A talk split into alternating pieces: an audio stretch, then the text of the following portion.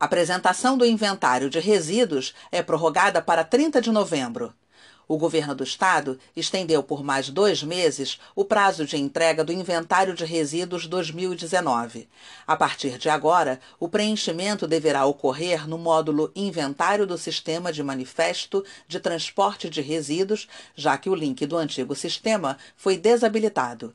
Para as empresas que já cumpriram esta obrigação, não haverá necessidade de reenvio. Confira quais os setores da indústria fluminense que estão obrigados a cumprir a exigência legal no site da Firjan. Acesse pelo link neste boletim.